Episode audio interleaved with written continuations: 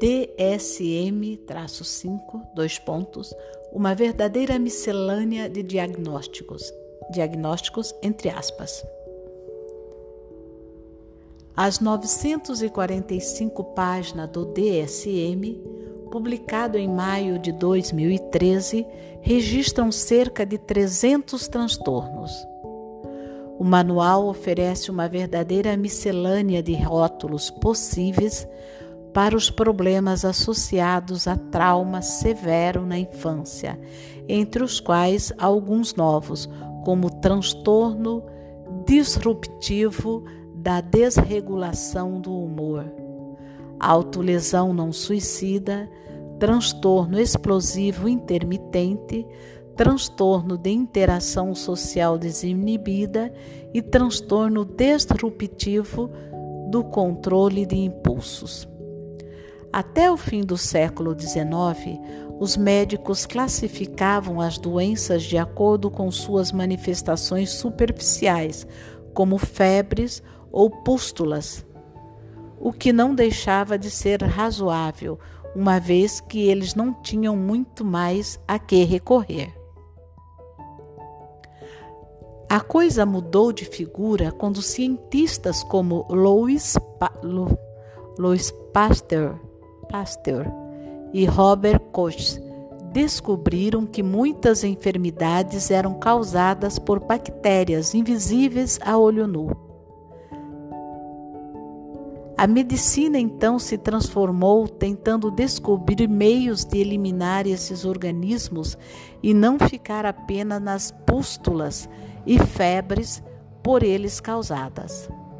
Com o DSM, a psiquiatria regressou sem dúvida à prática médica do começo do século XIX.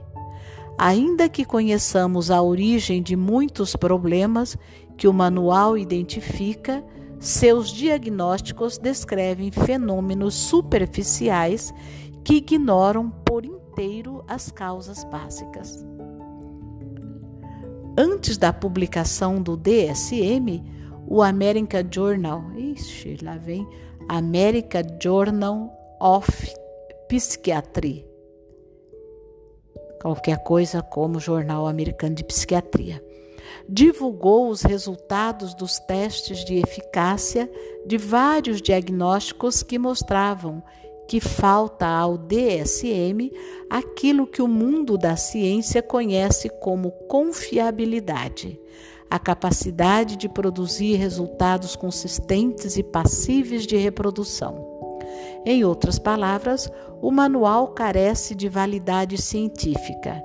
Estranhamente, a falta de confiabilidade e de eficácia não impediu que o DSM fosse publicado na data prevista, apesar do consenso quase universal de que ele em nada melhorava o sistema de diagnóstico anterior.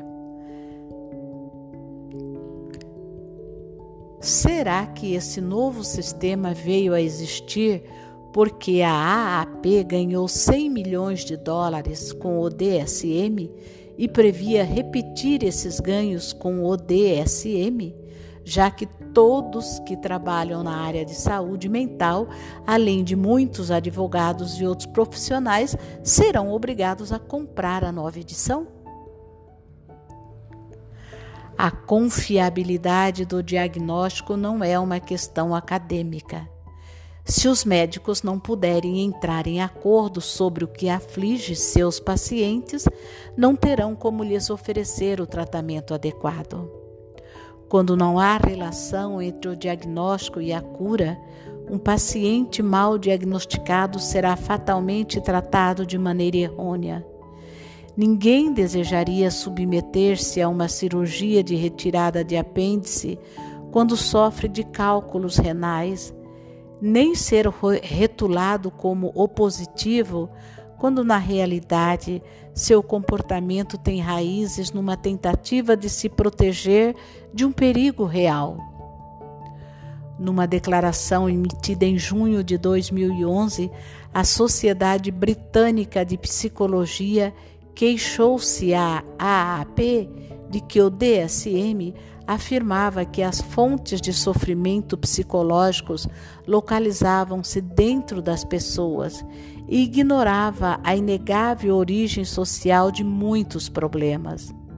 Essa queixa se somou à enxurrada de protestos de profissionais americanos, entre os quais líderes da Associação Americana de Psicologia e da Associação Americana de Aconselhamento. Que as relações ou condições sociais são desconsideradas?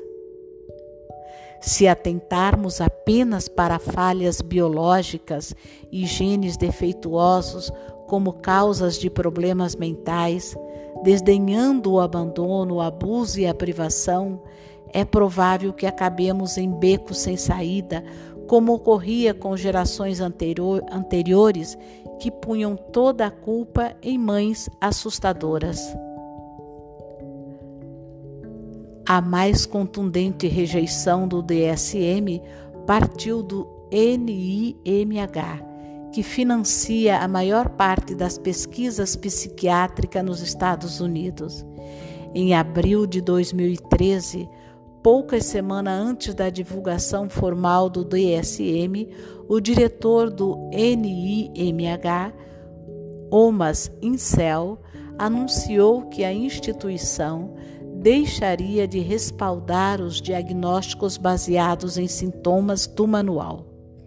Em vez disso, concentraria seus aportes nos chamados projetos de pesquisa em domínio de critérios, a fim de que a fim de criar um marco para a pesquisa, passando por cima de categorias diagnósticas hoje, hoje correntes.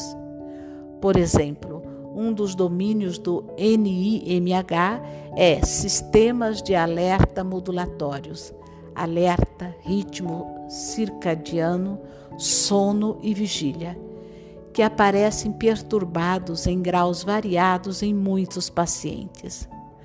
Tal como o DSM, o RDOC conceitua as doenças mentais unicamente como transtornos cerebrais isso significa que no futuro as pesquisas financiadas explorarão os circuitos cerebrais e outras medidas neurobiológicas que são a base dos problemas mentais. Para Incel, esse é o primeiro passo para o tipo de medicina de precisão que transformou o diagnóstico e o tratamento do câncer. No entanto, a doença mental não é exatamente como o câncer. O ser humano é um animal social e os problemas mentais envolvem a incapacidade de lidar com outras pessoas, se ajustar, participar e, de forma geral, se sintonizar com o que o está a seu redor. Tudo em nós, cérebro, mente, corpo, está orientado para a colaboração com sistemas sociais. É a nossa estratégia de sobrevivência mais poderosa, a chave para nosso êxito como espécie. Pois é exatamente neste ponto que apresenta defeito na maioria das manifestações de sofrimento mental. Como vimos na parte 2, as conexões neurais no cérebro e no corpo são vitais para compreender o sofrimento humano. No entanto, é importante não ignorar os fundamentos de nossa humanidade, os relacionamentos e as interações que moldam nosso cérebro e mente na juventude e que dão substância e sentido a toda a vida.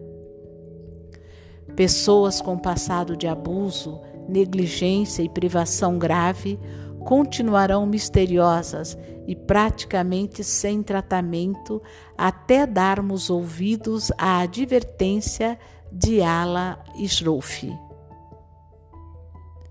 Entender plenamente como nos tornamos quem somos, a evolução complexa e paulatina de nossas orientações, capacidades e comportamento requer mais do que uma lista de ingredientes, apesar da importância de cada um deles. requer uma compreensão do processo de desenvolvimento, de como todos esses fatores atuam em conjunto e de forma permanente ao longo do tempo. Profissionais da linha de frente da saúde mental, assistentes sociais e terapeutas, todos sobrecarregados e mal remunerados, parecem concordar com esse enfoque. Logo depois que a AAP rejeitou nossa proposta de inclusão do TTD no DSM, milhares de clínicos de todo o país enviaram pequenas contribuições para o Trauma Center, com o intuito de colaborar para um alentado estudo científico chamado Teste de Campo, que tem por objeto o transtorno de trauma do desenvolvimento. Essa ajuda nos permitiu entrevistar centenas de crianças, pais, pais adotivos e funcionários de instituições de saúde mental em cinco centros da rede por cinco anos, empregando instrumentos de entrevista formulados segundo princípios científicos.